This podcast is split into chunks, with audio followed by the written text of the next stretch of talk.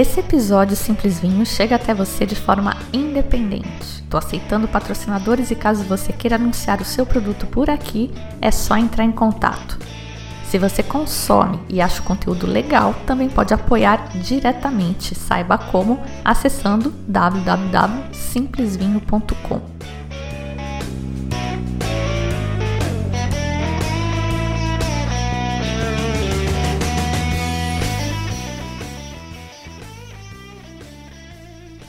Olá, bem-vindos ao Simples Vinho, onde a gente desfruta toda a complexidade do vinho de forma simples, quase um bate-papo. E antes de começar o bate-papo de hoje, eu tenho um anúncio rapidinho, rapidinho. Tiago Souza, padrinho do Simples Vinho, onde está você? Tiago Souza, entre em contato comigo, você apadrinhou o Simples Vinho. Eu tenho episódios especiais para te mandar e eu não tenho seu contato. Mesma coisa o Diogo Rodrigues de Souza, esse já um pouco mais recente o apadrinhamento dele, mas também não tenho contato para mandar os episódios especiais. Fala comigo, então, pode ser pelo Instagram, pode ser pelo e-mail contato simplesvinho.com, bem facinho, ou pelo WhatsApp, tem lá no Instagram o número do meu telefone também. E o episódio de hoje é também uma resposta a uma cobrança que eu recebi de dois padrinhos, o Marcel e o Silvio. É a continuação da história dos produtores dos vinhos do julgamento de Paris, que estava meio abandonada, né? Como nem todo mundo é tão fã dessa história do julgamento de Paris, principalmente porque se perdeu no meio dos nomes, acho que vale uma recapitulação rápida. O evento, que ficou conhecido como o Julgamento de Paris, foi uma degustação às cegas ocorrida em Paris em 1976, promovida por um inglês, o Stephen Spurrier, conhecido como um grande homem do vinho. O Spurrier faleceu este ano, em 17 de março de 2021. Nessa degustação famosa, grandes personalidades do vinho e do cenário da restauração franceses, o Spurrier e a Gellinger que era a assistente dele, degustaram às cegas vinhos franceses e vinhos californianos. A Califórnia era não muito conhecida naquela época. Foram chardonnays da Califórnia comparados às cegas a chardonnays da Borgonha e cabernet sauvignons da Califórnia comparados a vinhos de Bordeaux. E pela soma das pontuações que cada jurado deu para cada vinho, os californianos se deram melhor, tanto o branco quanto o tinto. Chateau Montelena foi o Chardonnay californiano 1973, melhor pontuado, e o Stag's Leap Cabernet Sauvignon 1973 também foi o vinho tinto melhor pontuado da degustação. Os franceses meio que fingem que isso nunca aconteceu, isso foi um lapso, um pesadelo, mas os americanos capitalizaram em cima desse feito. Acho que todo o novo mundo capitalizou em cima desse resultado inesperado, porque a França era o resumo do suprassumo de vinhos na época. E aí eu comecei a contar para vocês as histórias individuais que culminaram nesse evento, né, na degustação no julgamento de Paris, que foi uma coisa total American Dream. Então contei a história desde quando os europeus chegaram na América e ficaram deslumbrados com a quantidade de parreirais de uvas que eles acharam por lá, até descobrirem que eram uvas americanas, não eram uvas viníferas e os vinhos não eram tão legais quanto os que eles tinham por lá. Mas fizeram vinho assim mesmo. Aí teve a Prohibition, aquela lei seca americana que durou de janeiro de 1920 a dezembro de 1933 e meio que matou a indústria, né? Todo mundo começou a fazer vinho em casa, vinho de garrafão e vinho ruim, porque era um negócio clandestino. Falamos da lenta, precária e aleatória retomada da produção de vinhos por lá, num país que não é, não tem tradição vitivinícola. O importante ponto de inflexão nessa história toda que foi a criação da UC Davis, a aplicação de conhecimento científico, de pesquisa científica na produção de vinho. na determinação das melhores uvas para plantar, em quais lugares, das melhores práticas e como os produtores no Napa se ajudavam. Eles eram rivais, mas tinha muita cooperação, eles trocavam muita informação. Isso foi muito importante para o desenvolvimento da indústria toda. Então, dessa proximidade com os cientistas e das trocas entre os produtores, surgiu a Bíblia da Califórnia, que era a importância da higiene, controle de temperatura na fermentação, indução da fermentação malolática, estabilização e filtração dos vinhos, uso de barricas bordalesas de carvalho francês, essas barricas de 225 litros menores, que dão mais aporte de madeira para o vinho, que era moda na época, e a importância de evitar a oxidação do vinho, normalmente utilizando gases inertes. A gente conheceu então uma vinícola que existe até hoje, chama Hansel, que abriu o coração e as portas para os pesquisadores da UC Davis e acolheu um monte de. serviu de laboratório para os caras e acabou criando as técnicas que fizeram com que o vinho californiano fosse conhecido. A gente conheceu o André Tchelistchev, um russo que estudou na França e que acabou sendo consultor de quase todo mundo lá na, na Califórnia. E conhecemos o Mike Grigsch, um croata que fugiu da Iugoslávia, quando a Croácia foi incorporada pela Iugoslávia, comeu o pão que o diabo amassou quando tinha pão, porque passou fome esse coitado, e acabou conseguindo imigrar para os Estados Unidos para trabalhar na Sovereign Cellars, com o Lee Stewart. Sovereign Cellars é outra vinícola que existe até hoje que foi importante na época para a formação do Napa Valley. Dali, o Grix foi para Beaulieu Vineyards trabalhar com o André Tchelistchev. Beaulieu também foi importante e existe até hoje. E dali ele pulou para Robert Mondavi e finalmente ele foi para o Chateau Montelena, onde ele foi o enólogo do Chateau Montelena Chardonnay 1973, que ganhou o julgamento de Paris. Esse finalzinho dessa trajetória eu não contei ainda, mas todo o resto da história está contado em vários episódios de podcast, vale a pena relembrar, inclusive episódios falando sobre Bordeaux e sobre a Borgonha. E isso tudo foi uma recapitulação, porque o personagem de hoje é o Warren Winiarski, que é o cara responsável pelo Stag's Leap Cabernet Sauvignon 1973. Vamos a ele então. O Winiarski chegou na Califórnia em agosto de 1964. Chegou de carro, viajando desde Chicago com a família, a esposa e dois filhos, puxando um trailer. O negócio estava tão feio, o carro era fraco, o trailer estava tão cheio que na subida a esposa e os filhos tiveram que descer para aliviar o peso e ele conseguir puxar o trailer, porque o carro não estava dando conta. No fim, a Bárbara, a esposa dele, teve que pegar carona com as crianças num caminhão de laranja até a próxima cidade, onde lá eles se encontraram, alugaram uma garagem para deixar o trailer e seguir sozinhos de carro até o destino que, adivinhem onde era? Era a Sovereign Cellars do Lee Stewart, por onde já tinha também passado o Mike Grigsch. O Lee Stewart ofereceu para o Winiarski um emprego como o segundo homem em uma vinícola de dois homens. O Warren Winiarski tinha nessa época 36 anos e estava se jogando de cabeça numa nova vida, aprendendo uma nova profissão. Já sacou que essa é mais uma história de sonho americano, né? Warren Winiarski nasceu em 1928 nos Estados Unidos. Descendente de poloneses, Winiarski significa em polonês filho de um winemaker, ó, é um predestinado, cara. Ele cresceu num bairro de Chicago, a noroeste de Chicago, um bairro polonês, praticamente um gueto polonês, onde toda a comunidade era de descendentes, todo mundo se conhecia, quem era filho de quem e tal. E essa sensação de pertencimento foi uma coisa que ele procurou a vida toda E vocês vão ver que essa busca acabou fazendo com que ele virasse esse produtor de vinho que a gente conhece. E ele só saiu dessa comunidade polonesa aí para ir para a faculdade.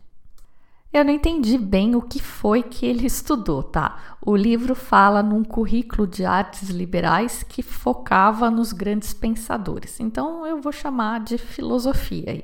O curso que ele começou a fazer, ele largou, foi para uma faculdade de engenharia, de agronomia e mineração. Aí também não era isso, voltou a estudar filosofia, mas agora numa outra faculdade menor, em Maryland. Foi lá que ele conheceu a Bárbara. Ele se formou, voltou para Chicago, mas continuou em universidades, estudando e se encaminhando para ser professor universitário. O assunto, né, o tema dele era Maquiavel. E em algum momento, aí, em 1953, ele foi passar um ano na Itália para estudar Maquiavel em loco. E lá ele se apaixonou pelo estilo de vida, aquelas refeições regadas a vinho, né? Quem não? E ele decidiu que essa era a vida que ele buscava, que tinha um senso de comunidade, as pessoas eram mais próximas e tal. Só que ele teve que voltar para os Estados Unidos para a vida acadêmica dele. Uma mente bastante inquieta era o, é o Winiarski, um devorador de livros começou a ler tudo sobre estilos de vida e coisas alternativas que ele pudesse fazer para proporcionar essa vida que ele decidiu que queria e acabou concluindo que a resposta seria ele virar produtor de vinho. Mas como fazer isso a essa altura já com dois filhos para criar e sendo arrimo de família, né? Ele não podia parar de trabalhar simplesmente. Tentou fazer vinho em casa, né, com uvas compradas, foi um desastre. Enfim, acabou depois de muita linda conseguindo esse estágio, emprego com o Lee Stewart lá na Sovereign Cellars. Botou as tralhas tudo no trailer, enfiou o povo, que a essa altura eram quatro pessoas, né? Ele, a esposa e dois filhos, no carro velho e foram lá para a Califórnia. Não tinha um gato para puxar pelo rabo, nem casa eles tinham, eles moravam num alojamento estudantil, alguma coisa assim, na faculdade onde ele lecionava. E agora um comentário meu aí nessa história. O personagem central é o Warren Winiarski, é o cara do Stag Sleep, mas para mim a heroína real dessa história é a Bárbara, é a esposa dele se ela não fosse um mulherão, se ela não segurasse essa onda toda, não ia ter stag sleep coisa nenhuma. Essa viagem de carro deles de Chicago para Califórnia, acho que já é uma ilustração perfeita da doideira que foi essa aventura, né? Foram lá com as duas crianças, o carro deu problema, atrasou pra caramba o, o planejamento deles. Eles dormiam na beira da estrada, acampados, e viajaram durante uma semana com duas crianças pequenas. Mas os dois estavam aparentemente de acordo em busca de uma vida mais simples e bucólica. E assim foi a vida lá na Sovereign Cellars por dois anos, que foi o tempo que o que aguentou ficar por lá. Ao contrário do Mike Griggs, que tinha ficado só quatro meses, Aparentemente, a, o fato de não ter uma barreira de linguagem, de serem os dois americanos, permitiu que eles se dessem um pouco melhor e o Vinierski ficou por lá por dois anos, onde ele aprendeu muito na prática e nunca deixou de estudar. Ele aprendeu muito, mas não engoliu tudo o que lhe foi dito. O Vinierski tinha algumas ideias próprias. Ele, por exemplo, não achava nada demais no tal do Green Hungarian, um vinho branco que o Lee Stewart fazia e que o Vineyards, que achava que era com uvas inferiores, ele também desaprovava o tanto de açúcar residual que o Stewart deixava nos vinhos brancos. Ele achava espantoso que tanto o Cabernet Sauvignon, o Sinfandel ou o Petit Syrah fossem fermentados nas mesmas condições e também achava que a fermentação dos tintos todas era feita numa temperatura muito alta e que isso prejudicava os aromas do vinho. Enquanto ele estava lá trabalhando com o Stuart, ele tinha comprado um pedaço de terra em Howell Mountain. E a ideia dele era plantar lá três acres de Cabernet Sauvignon. Isso contra o conselho do Lee Stuart, que eles trocando ideia e na época conversando, o Lee tinha falado para ele que achava que a demanda existente né, para os vinhos californianos suportaria no máximo mais duas vinícolas ali no, no Napa. Nessa época, mesmo a Sovereign, que era uma vinícola já com alguma tradição, com história, reconhecida por fazer bons vinhos, mesmo o Lee vendia os vinhos dele por 3 dólares cada garrafa. Além disso, o terreno aonde o Viniarski pretendia plantar a Cabernet Sauvignon ficava a pouco menos de 600 metros de altitude, e naquela época ninguém acreditava que Cabernet Sauvignon fosse se desenvolver numa altitude dessas. Então, em 1965, após dois ciclos completos com o Lee Stewart na Sovereign Cellars, o Winiarski foi focar no próprio vinhedo dele, que nem dele de fato era, né? Você sabe como que os americanos são endividados. Ele tinha dado uma entrada ali no negócio e pegou um empréstimo bancário.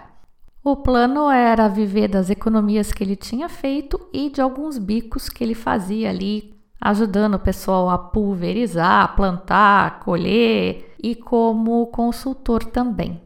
Só que nem deu muito tempo para ele ficar assim à toa, porque surgiu uma oportunidade numa vinícola nova que estava chegando ali no vale para arrasar em grande estilo. E assim, meio de repente, meio mais rápido do que o esperado, o Viniarski acabou virando o cara na vinícola Robert Mondavi. O patriarca dos Mondavi, Cesare Mondavi, tinha imigrado para os Estados Unidos em 1906 e começado a mexer com uvas e vinhos na época da Prohibition. A comunidade italiana tinha designado ele para ir para a Califórnia comprar uva e trazer para eles fazerem vinho em casa. Ele acabou entrando para o negócio de vinho com a Acampo Winery em Lodi, que basicamente fazia vinho para vender a granel. O negócio prosperou e em 1937 ele comprou a Sunny Santa Helena Winery no Napa em 1943 ele comprou a Charles Krug Winery, também em Santa Helena, que tinha sido aberta em 1861 e era a vinícola em operação mais antiga do Napa Valley. Ele tinha três marcas de vinho: a Charles Krug, Napa Vista e CK Mondavi. O negócio tinha começado basicamente como vinho de garrafão, mas eles estavam movendo para vinhos de mais qualidade, com maior valor agregado e mais margem. E os dois filhos do Cesare eram envolvidos com o negócio de vinho. O Peter Mondavi era o cara que fazia vinho e o Robert Mondavi era o cara que vendia vinho. E os dois irmãos não se davam muito bem e eles eram inclusive fisicamente distintos. O, o Robert era grandão e bonitão, todo extrovertido, a alegria da festa, e o Peter era mais mirradinho e era mais tímido também, introvertido. O consultor deles era, adivinha quem? André Tilischev, e em conjunto ali com as pesquisas que o Peter Mondavi fazia, eles conseguiram botar a Krug no topo do vinho californiano. Era a líder. Só que quando o patriarca, o Cesare Mondavi, morreu no final de 1959, o negócio começou a desandar aí por causa da rivalidade entre os irmãos. O pessoal começou a notar que eles até pronunciavam o próprio sobrenome diferente. O Peter puxava por um acento mais americano, então ele dizia Mondave, e o Robert puxava para o lado italiano mais chique e dizia Mondavi. E o negócio foi para o espaço mesmo em novembro de 1965, num desses jantares de família, por causa aparentemente de um casaco de peles que a esposa do Robert tinha comprado para usar num jantar na Casa Branca. Rolou briga de soco mesmo e a mãe, a matriarca na ocasião, ficou do lado do Peter, e o Robert acabou sendo expulso dos negócios da família e Logo reuniu investidores para abrir a própria vinícola, o que acabou sendo uma grande chance para o Winiarski. Mundo pequeno, né? A criação da Robert Mondavi Winery foi um marco na história do Napa. O cara era visionário, estava super motivado e com o bolso cheio de grana. Então ele comprou tudo que tinha de melhor, tudo de ponta, de mais novo no mundo, ele trouxe para a vinícola. Uma das coisas que mais chamou a atenção do Winiarski na época foram tanques de fermentação com controle de temperatura. Lembra que ele já era meio incomodado com a temperatura de fermentação na Sovereign do Lee Stewart? Então, esses tanques foram desenvolvidos em 1961 na Haute-Brion, lá em Bordeaux, e os tanques da Mondave foram os primeiros desse tipo no Napa. E o vale todo se empenhou para ajudar para levantar essa vinícola, tirar do papel. Isso é uma coisa que eles falam muito no livro, não sei se a história é bem assim ou se foi um pouco romantizada, mas parece que tem muita camaradagem e muita solidariedade ali no, no Vale, pelo menos naquele princípio teve. Tinha rivalidade, claro, mas eles se ajudavam. No caso da Robert Mondavi, até o Peter, né, o irmão dele, esqueceu da briga e ajudou a prensar o chardonnay da primeira colheita. O pessoal da Louis Martini, da Berlier, do Vale todo, na verdade, estava todo mundo muito empolgado com a criação dessa vinícola, principalmente depois da grande decepção que foi a venda da Inglenock. Segundo o Vic Motto, que é um consultor de negócios de vinho atual, moderno, o Robert Mondavi criou a categoria do vinho do Napa Valley em si. Segundo ele, tem gente que cria uma nova empresa, isso é legal, isso é grande, né? não é pouco, mas tem gente que cria uma nova categoria de empreendimento inteiro, que foi o caso do Henry Ford com os carros e do Steve Jobs com os PCs. E, segundo ele, foi o caso do Robert Mondavi com os vinhos do Napa. Para o foi uma experiência fantástica, tanto porque ele aprendeu no artesanal, no pequeno, com o Lee Stewart na Sovereign e com o Mondavi ele estava no grandioso, no gigantesco, né, na, em grande escala e também porque a coisa foi caótica. Eles estavam meio montando o avião em pleno voo. Então, tipo, os tanques chegaram e a vinícola tinha só parede, não tinha teto ainda. Era como se eles estivessem vinificando a céu aberto. Tinha marceneiro, encanador, eletricista por toda parte enquanto eles andavam por ali cuidando dos vinhos. E por sorte, essa primeira colheita, que foi em 1966, foi muito tardia. Eles terminaram de colher a Cabernet Sauvignon quase no meio de novembro. Então deu tempo de fazerem tudo mais com calma.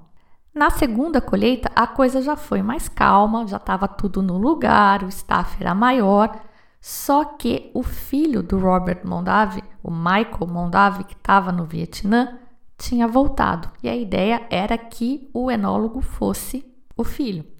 Então o Vinhares, que estava meio para escanteio aí, não estava muito feliz com isso e saiu logo depois dessa segunda colheita. Não esquentou muito lugar, não. Saiu da Mondave e foi fazer bico como consultor de vinhos no Vale, agora com uma experiência mais importante nas costas, e também foi cuidar daquela terrinha que ele tinha comprado lá em Howell Mountain. Eu nem contei aqui detalhes, mas desde a época que ele estava lá com o Lee Stewart, ele já vinha trabalhando nessa terra dele. Então ele já tinha plantado os porta-enxertos, já tinha enxertado o Cabernet Sauvignon, mas tinha sido um fiasco a primeira tentativa porque era um lugar seco e drenava muito rápido e ele não ele trazia água de balde, era uma coisa bem precária. A segunda tentativa de enxertar a Cabernet Sauvignon já teve um pouco mais de sucesso, mas ainda assim não era um lugar viável para ele pela falta de água principalmente. Nunca falei aqui de enxertia, então acho que vale rapidinho falar um pouco sobre isso naquela nossa ideia da osmose, né? Muita gente já deve ter ouvido falar da filoxera, que foi uma praga que dizimou os vinhedos europeus no final do século XVIII, e essa praga veio da América, porque as vites americanas, vites lambruscas, elas são resistentes, mas a vites vinífera não é. E os caras, depois de muito estudar, descobriram que essa filoxera é um inseto, ela come a raiz da planta. Então eles descobriram que eles podiam plantar, é, enxertar a vitis vinífera num porta-enxerto de vitis americana e que elas, a, videira assim sobreviveria à filoxera. Foi assim que eles reconstruíram os vinhedos todos na Europa. E muita gente, muitos dos vinhedos novos, quase todos até eu imagino, são plantados em cima de porta-enxertos. O que tem sem porta-enxerto pé franco, que a gente fala, eu acho que é só vinhedo antigo e que sobreviveu. Então, no Chile tem um pouco, na Argentina tem um pouco também, não sei onde mais tem vinhedo de pé franco. Então, o porte-enxerto é uma raiz de uma vitis labrusca, uma vitis americana. Podem ser vários tipos, tem vários tipos de porte-enxertos. Se vocês lembrarem, naquele episódio sobre a dupla poda, a Isabela fala da, da Epamig, né? Ela fala que eles usam lá o Paulsen. Paulsen é uma das possibilidades. Existem vários porta-enxertos. Você compra isso numa nursery, é uma casa que vende mudas e vende plantas. Você compra isso e aí você compra as plantas também que você quer ou ganha, ou enfim, no caso do, do Vinhares que ele ganhou. Você faz um cortezinho em V no porta-enxerto e prende uma gema da planta que você quer fixar ali passa uma fita em volta e reza por um tempo para que ela se apegue ao pote-enxertos e cresça a partir dali. No caso do Viniarski, a primeira tentativa dele foi um fiasco, tipo 10% só do que ele tinha enxertado vingou, perdeu quase tudo. Então, embora ele tivesse convencido que aquele solo fosse bom, ele estava um pouco desanimado porque ele não tinha recursos financeiros para fazer o que precisava ser feito para aquilo vingar. Então ele acabou vendendo essa propriedade, mas continuou trabalhando nela como consultor. O cara que comprou tinha grana, né, para fazer um poço artesanal, então não faltou água. O Vinhares que era Durango, aí era um problema. Além desses trabalhos que ele fazia como consultor, ele seguiu estudando, né? Ele é acadêmico de formação, enfim, e ele começou a desenvolver algumas ideias próprias que se opunham ao que a maioria na época, os contemporâneos dele acreditavam. Por exemplo, o pessoal de lá acreditava em monovarietais. Então tinha que fazer um Cabernet Sauvignon ou um Merlot, 100%. E o Viniarski achava que ao se prender a esse 100% de alguma coisa, você acabava perdendo oportunidades de ajustar esse vinho e fazer alguma coisa melhor. E de fato, os franceses em Bordeaux faziam blends, e ele estava atendendo aos franceses, a filosofia dos franceses com blends. Outra coisa é que ele estava convencido de que o lugar era importante, o solo, o microclima e tal. Ele não sabia qual lugar ainda teria essa fórmula mágica, mas ele achava que devia existir algum lugar bom assim. Isso também ia na contramão da prática na época que o pessoal fazia 100% de Cabernet Sauvignon, mas era Cabernet Sauvignon de toda parte que eles misturavam, não eram de um lugar só com a notável exceção do Martha's Vineyard, Cabernet Sauvignon da Harris. Dois assuntos que ele se dedicou bastante a estudar foram geadas, então sempre que tinha uma geada, ele levantava de madrugada, tipo 4 horas da manhã, para percorrer os campos e ver aonde que tinha formado gelo, porque eram lugares não propícios, né? E também irrigação, porque ele tinha aprendido na marra que ele ia precisar descobrir, encontrar um sistema mais eficiente para irrigar as plantas dele. E aí ele ouviu dizer que um cara chamado Nathan Fay tinha inventado um sistema revolucionário. O Fay produzia uvas para vender numa propriedade ao sul do Napa Valley, na Silverado Trail, tipo 5 milhas ao norte da cidade de Napa. O Nathan Fay não era desse ramo, nem era rico, nem nada. Ele começou a trabalhar como vendedor de equipamento agrícola quando ele voltou da Segunda Guerra e em 1953 ele comprou 205 acres de pasto numa região chamada Stag's Leap Palisades. Opa, Stag's Leap, não sei nem onde fica, mas já saquei onde essa história tá indo, né? Vamos lá então. O Nathan Fay então comprou 205 acres de pasto nessa região que fica no leste do Napa e que naquela época, início dos anos 50, era uma região onde o povo plantava ameixa, cereja, walnuts, até uva tinha um pouco, mas uva ruim, uva dessas de, de grande produção, tipo carinhão, alicante boucher, petit syrah e um pouco de Sinfandel. Quase 10 anos depois de comprar a terra, então ele comprou em 1953, em 1961 ele resolveu plantar lá Cabernet Sauvignon. Resolveu da cabeça dele e o pessoal achou que ele era louco. Pelo conhecimento que se tinha na época e até por aquela cartilha que os professores da UC Davis fizeram, lembra que eu comentei lá no comecinho o que plantar aonde, quais uvas e tal? Por essa cartilha, a área boa para plantar Cabernet Sauvignon era mais para o norte. Era, o final da área boa ficava a mais de 15 quilômetros ao norte da propriedade do Fei. Além disso, Cabernet Sauvignon é uma uva pouco produtiva. Ela rende tipo 4 toneladas por acre e dá um monte de trabalho, enquanto o Malicante Boucher é muito mais resistente, dá muito menos trabalho e rende 13 toneladas por acre.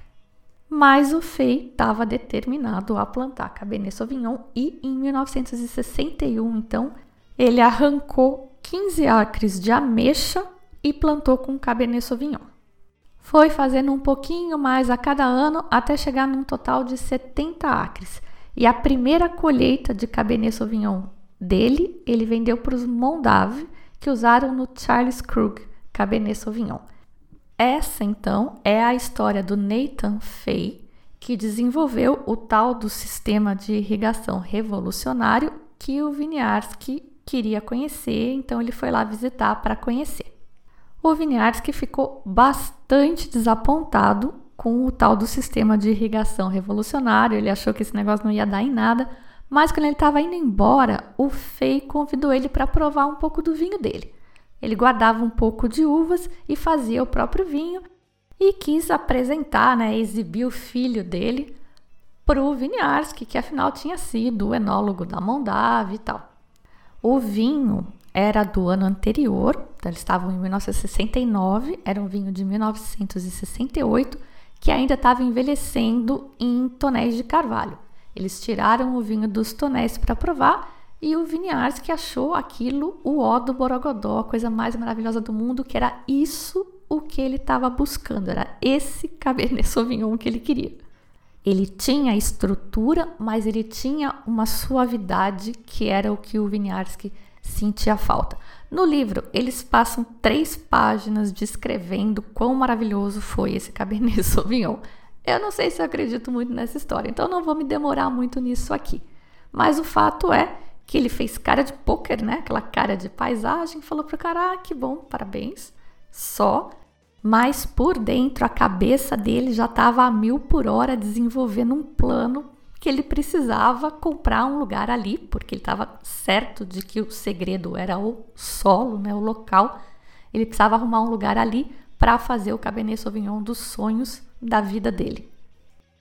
E assim começou a nascer o Stag's Leap Cabernet Sauvignon 1973, que foi o melhor vinho tinto do julgamento de Paris.